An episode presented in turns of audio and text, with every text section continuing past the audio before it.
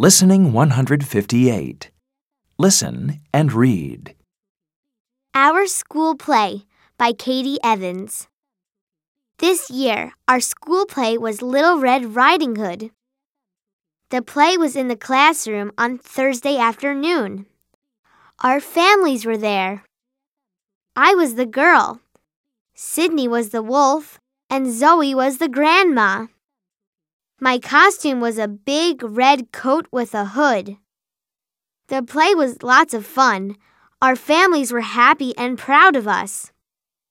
We love English, and we love acting English stories.